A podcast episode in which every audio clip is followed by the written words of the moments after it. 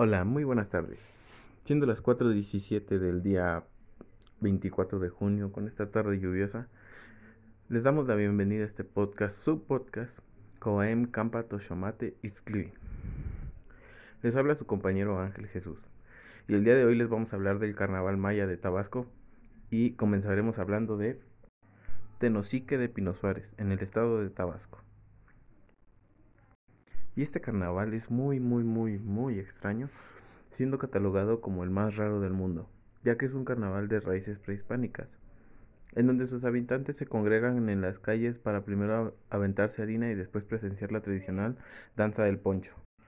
Como tenía que ser y pues obviamente la principal o su tradición más grande pues es la mencionada danza del poncho, de origen precolombino. La consecuencia más grande que le veo es el poder.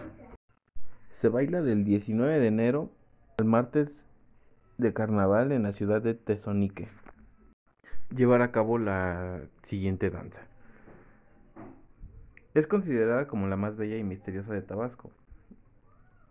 Esta danza se encuentra con personajes como cojones, pochoveras y jaguares, que bailan en las calles y plazas de la ciudad al compás de la música del viento y percusión. Lucen espléndidas vestimentas confeccionadas con grandes hojas, flores, canastillas de chicle y máscaras de madera. Esta danza simboliza la purificación del hombre de su lucha entre el bien y el mal, concluyendo con la muerte del pocho, o dios maligno, quien es vencido y quemado el martes de carnaval. A continuación vamos a describir un poco de los personajes más importantes que representan esta danza. Por ejemplo, comencemos hablando de los cojoes. Se denominan hombres creados de la pulpa del maíz que representaron una ofrenda para el pocho, motivo por el cual los hizo disfrazar para imitar a los hombres de madera.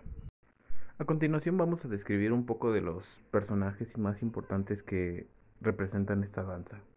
Por ejemplo, comencemos hablando de los cojoes. Se denominan hombres creados de la pulpa del maíz que representaron una ofrenda para el pocho, motivo por el cual los hizo disfrazar para imitar a los hombres de madera. Su vestimenta más original y consistente es una faldilla de hojas de castaña y un tosco costal con lo que cubren el torso, en el rostro llevan una máscara de madera la cual puede ser pintada de diversos colores. Lleva a lo largo con hueco de guarama llamado shikish, la cual recibe este nombre por el sonido que emite, que suena como sonrojada por las semillas de changala que lleva dentro.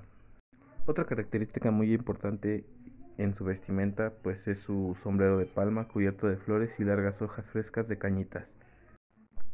El Cojoe, pues, ese es el personaje más importante. Es principal y primordial su presencia, además de la participación que toma en el conjunto al desarrollarse la farsa. Está encargado de dirigir ironías al público y de ridiculizar los hechos y cosas de la actualidad. Es una caricatura en movimiento. De aquí compete su disfraz con sombreros caprichosos y etcétera, etcétera. Y de aquí también que los cojoes deben ser siempre hombres y de buen humor y cierto ingenio. Todo esto con dos pañuelos amarrados a, la cabeza, el rostro cubierto con su máscara de madera. Ya puede ser bien pintada a mano de diferentes colores y representaciones. En el caso de las mujeres o también llamadas pochoveras, la pochovera, su vestimenta consiste en una falda larga, su sombrero adornado de flores, hojas y su rebozo. Sombrero cubierto de flores y hojas de cañitas, blusa blanca, falda floreada, manto sobre los hombros y llevan collares. Para llevar a cabo la siguiente danza les voy a dar una pequeña o breve explicación de lo que es la coreografía, la cual es que en círculos concéntricos cojoes y pochoveras girando sobre sí mismos, dando tres pasos deslizados en cuatro tiempos musicales, Las pochoveras toman sus faldas de los lados y las levantan un poco. Sus movimientos son discretos y cadenciosos. Guardan silencio durante el baile. La capitana flamea, ondea una bandera roja, que el último día cambia por una blanca. Los cojoes se mueven con su mayor libertad, cruzando los pies y haciendo sonar los bastones o sonaja, presentando al público los objetos que llevan en las manos, animales, muñecos, figuras obscenas, y arrojándole harina y agua. En determinados momentos, marcados por la música, emiten agudos gritos. Llama al público ejecutando una parte del acompañamiento que se prolonga monótonamente. Después llega el pitero. Bueno, eso fue una breve explicación de lo que es la coreografía. La fiesta del poncho debe comenzar el 20 de enero, día de San Sebastián, y el principio del carnaval. Si esta fecha cae en domingo, la función es en la mañana, si no tiene lugar en la noche a las 19 horas, en la plaza principal. El tambor las escenas con los tigres mezclan pasos de danza con actuación dramática y aún circense. Cuando los tigres tienen que saltar las cuerdas o lías, que a manera de trampa les tienen los cojoes, o cuando supuestamente están heridos, parece que van a caer de los árboles o vigas donde están enmarcados, que es el que lleva la voz cantante con su instrumento y da inicio a la ceremonia. Pero en ese lugar la ceremonia es incompleta. Por eso se describe la que se efectúan en las mañanas en las casas. Un domingo cualquiera de carnaval y durante los tres días a las nueve horas se presenta el pitero en la casa que previamente ha sido designada, sin heraldo. Va vestido de paisano, con traje dominguero, llevando en la mano una vara adornada con listones en su parte superior, símbolo de su cargo. Anuncia al dueño de la casa que ha sido escogida para que venga el pocho. El permiso nunca se niega y deben obsequiarse a todo el personal y aún al público dulces y licores. Instalados el pitero y el tambor, costal de equen encimado a la camisa, toalla o paño sobre los hombros, guantes o calcetines para cubrir las manos, faldilla de hojas grandes de castaño, entretejidas en una cuerda o lía amarrada a la cintura, polianas de hoja de plátano secadas al sol.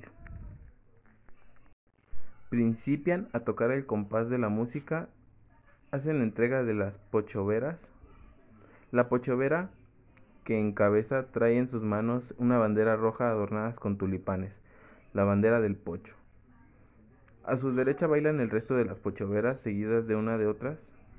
La vestimenta de los jaguares es un poco, digámoslo, como extravagante, ya que tienen todo el cuerpo, salvo el cabello y la espalda, embarrado de tierra amarilla, con manchas negras de redondas aplicadas con la boca, o sea,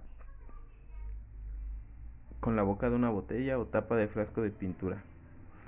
Sobre la cabeza y los hombros una piel de ocelote o jaguar, que bueno, en la actualidad para nosotros sería algo raro, pero dichas costumbres se llevan llevando a cabo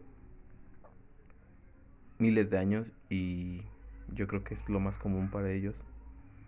A la altura del hocico del animal llevan también una flor roja, similar a las pochoveras, ejecutando movimientos rítmicos de lado a lado, más o menos como se bailan las mazurcas palabras, llegando al momento. El jaguar, bueno, pues estos personajes bajan a la tierra para destruir a los hombres de la pulpa del maíz y son protegidos por las pochoveras pero los hombres que imitan a los hombres de madera logran vencerlos y unificarlos para su causa. Estos tres elementos constituyen una alianza para vencer al dios maligno indicado con una larga peregrinación para lograr su muerte del pocho. Para concluir dicho carnaval, El tambor debe tocar durante toda la noche sin cesar un momento. Al despuntar los primeros rayos de la aurora del miércoles de ceniza, el toque se hace cada vez más lento, indicando que se ha empezado la agonía. Dura unos momentos. Cuando el tambor calla, el pocho ha muerto. Los, participantes, los participantes perdón, dando muestra de una gran pena, se abrazan efusivamente y finalmente se despiden como para emprender un viaje que durará un año. Bueno, pues eso ha sido todo por hoy en el podcast. Espero que les haya gustado y nos vemos la próxima.